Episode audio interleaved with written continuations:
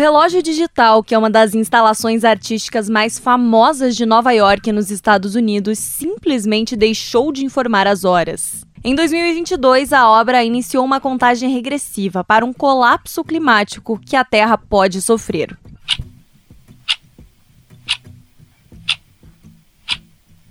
Eu sou Larissa Biscaia e este é o Band Cidadania. Neste mês, a temática do meio ambiente vai ao ar no nosso podcast semanal. No primeiro episódio, entra em pauta uma iniciativa curitibana que foi vencedora do Climate Smart Cities Challenge. A plataforma AMA, Agentes no Meio Ambiente. Quem vai explicar tudo para a gente é o gerente de projetos Caetano Zagonel.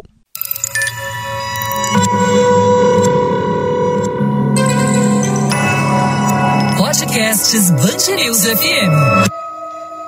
A plataforma AMA é, na verdade, uma grande rede social voltada para o desenvolvimento sustentável. Caetano, para contextualizar o nosso ouvinte, como ela funciona? É uma plataforma que usa a tecnologia e a participação popular para solucionar problemas do meio ambiente urbano nas cidades. Nossa plataforma inclui dois aplicativos que estão disponíveis. Um aplicativo é mais específico para quando são serviços contratados por uma cidade, por questões de custo, de logística, onde não existem é, serviços de limpeza pública, pequenos serviços como varrição, desobstrução de bueiro, manutenção de lixeiras comunitárias. Então, onde esses serviços geralmente não, não, não alcançam é, aquelas regiões mais periféricas é, devido aos custos da, da prefeitura, é onde essa plataforma pode entrar, a gente mapeia e organiza essas regiões regiões em micro áreas, tem ali aproximadamente 3 quilômetros de perímetro, e nessas regiões a gente estabelece um líder local esse líder é um morador da sua, da sua vizinhança, ali, da sua microárea, e ele começa a fornecer esses serviços básicos de limpeza pública, como varrição das, das vias, tensão das lixeiras, a desobstrução da, do superficial dos bueiros, identifica é, problemas de infraestrutura, como luzes de poste queimadas, buracos nas vias, e principalmente ele promove um programa de educação ambiental com os vizinhos. Então, existe essa interação. A pessoa, por ser morador, um morador da sua, da sua área, ele já é conhecido e reconhecido é, pelos, pelo, pelos, pelos residentes como uma liderança local então acaba é, surgindo essa relação de, de respeito e de cumplicidade entre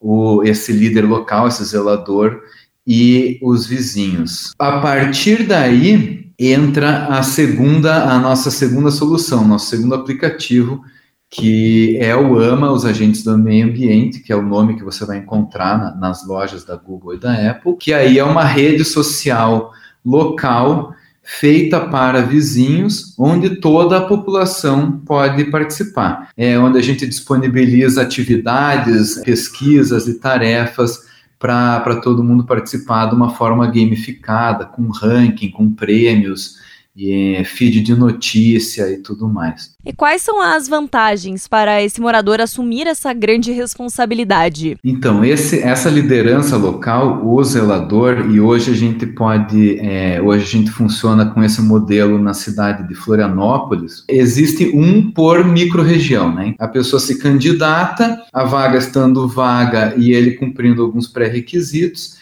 ele se torna esse zelador, esse líder é, local. Ele prestando esses serviços ali, é, cumprindo o perímetro de aproximadamente 3 quilômetros que ele tem ali para cumprir. Durante uma semana, que ele consegue fazer? Com os nossos cálculos aqui, a gente observa que, em média, o pessoal toma ali de uma hora a duas por dia prestando esses serviços. Então é algo que não toma o tempo integral da pessoa, um extra, né? E gera uma renda. Então gera essa renda extra de hoje em Florianópolis é, R$ 1.100 por mês para esse zelador prestar esses pequenos serviços que tem que ser cumprido em intervalos de uma semana e ele toma ali mais ou menos uma a duas horas por dia do, do seu tempo. Não existe é, horário fixo, não, não tem, é, ele não é obrigado a fazer todos os dias e nem em horários específicos, é no seu tempo livre, nos dias em que ele tem essa disponibilidade. Mas na média dá esse, esse tempo e, e, a, e a recompensa é de 1.100 por mês, hoje em Florianópolis. E quem arca com essa remuneração? O valor é pago pela prefeitura após a avaliação dos fiscais da prefeitura das atividades feitas que ficam todas registradas na nossa plataforma, com registros fotográficos de antes e depois do serviço prestado, geolocalizado com data, hora, então é tudo 100% rastreável e auditável a própria prefeitura, prefeitura designa os seus fiscais que têm acesso à plataforma e eles fazem a, a medição dos serviços e então efetuam os pagamentos e a gente faz o repasse do pagamento aos zeladores. Qual é a sua leitura sobre essa união do poder público com a sociedade por meio da plataforma em prol do meio ambiente? Para nós, é uma evolução natural de, de, como as cidades devem funcionar daqui para frente. O poder público, as cidades estão todas procurando é, maneiras de se digitalizar, de se transformar, se tornarem mais inteligentes e buscando plataformas que tenham o engajamento, a participação popular como parte é, fundamental dessa, dessa ferramenta. As cidades estão buscando essa interação maior com os cidadãos através de plataformas digitais que promovem a inclusão social, a participação popular, tanto na, na, na prestação de serviços como nas tomadas de decisão. Então, é um movimento é, que a gente vê como natural, está acontecendo acontecendo e vai acontecer cada vez mais. Além de conseguir estabelecer essa conexão desse líder comunitário com o poder público, a, a população inteira, através também desse, dessa interação do líder com, as, com os seus vizinhos e de uma ferramenta onde os vizinhos também podem participar, respondendo pesquisas, fazendo, é, é, fazendo ações ambientais nas suas próprias casas, e compartilhando nessa rede social local, que é o AMA, os agentes do meio ambiente, a cidade tem acesso a informações geolocalizadas sobre padrões de consumo, sobre é, informações demográficas, informações, ou, enfim, qualquer tipo de informação que eles tiverem interesse em obter e analisar, é possível através dessa ferramenta de participação popular, que pode dar premiação, que pode oferecer recompensas. Podemos afirmar que a participação popular é indispensável nesse cenário? Sem a população, a coisa não funciona, né? A, população, a participação é essencial. E, e não só é essencial, como é algo que é, é necessário. É, essas regiões, ah, é, por exemplo, a, a, rede social ela é aberta para, como eu disse, é aberta para todos, né? Então todo mundo na cidade pode participar e ele acompanha ali o que está acontecendo na sua cidade.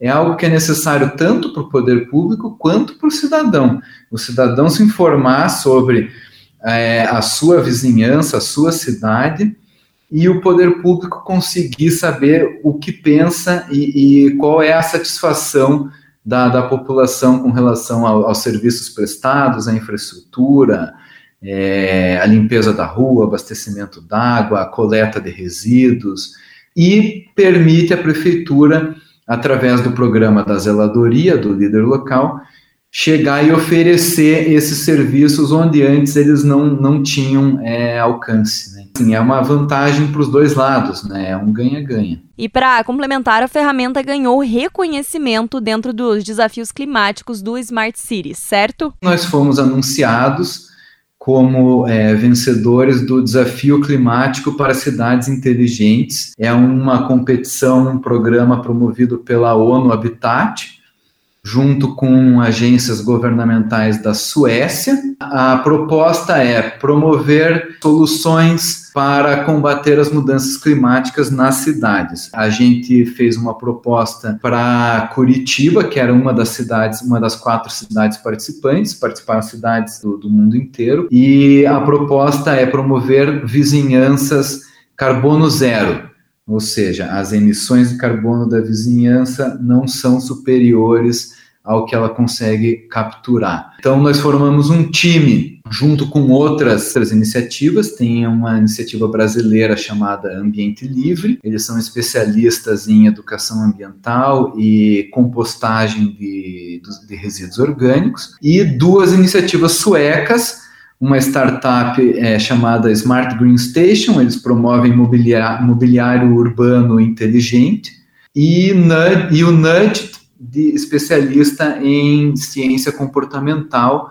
e como usar essas pequenas dicas, é, o humor, a psicologia comportamental para mudar os hábitos é, das pessoas para algo mais sustentável. Então formamos aí esse time de quatro é, iniciativas, duas brasileiras, duas suecas, e inscrevemos nossa proposta para vizinhanças inteligentes em Curitiba. É uma vizinhança onde você tem essa rede social hiperlocal, em que as pessoas participam e veem o que acontece nas suas vizinhanças. Você tem essa liderança oferecendo esses serviços de limpeza pública. Você tem todo esse conteúdo educacional, educacional que vai ajudar a, na mudança de comportamento das pessoas. E agora muito trabalho pela frente aí para colocar o projeto é, nas ruas. Acid green, aquamarine. Este foi o primeiro episódio da série especial de outubro do podcast Band Cidadania. Nas próximas semanas, o meio ambiente segue em pauta por aqui. Não esqueça de ativar as notificações para não perder nenhum episódio. Eu te espero lá.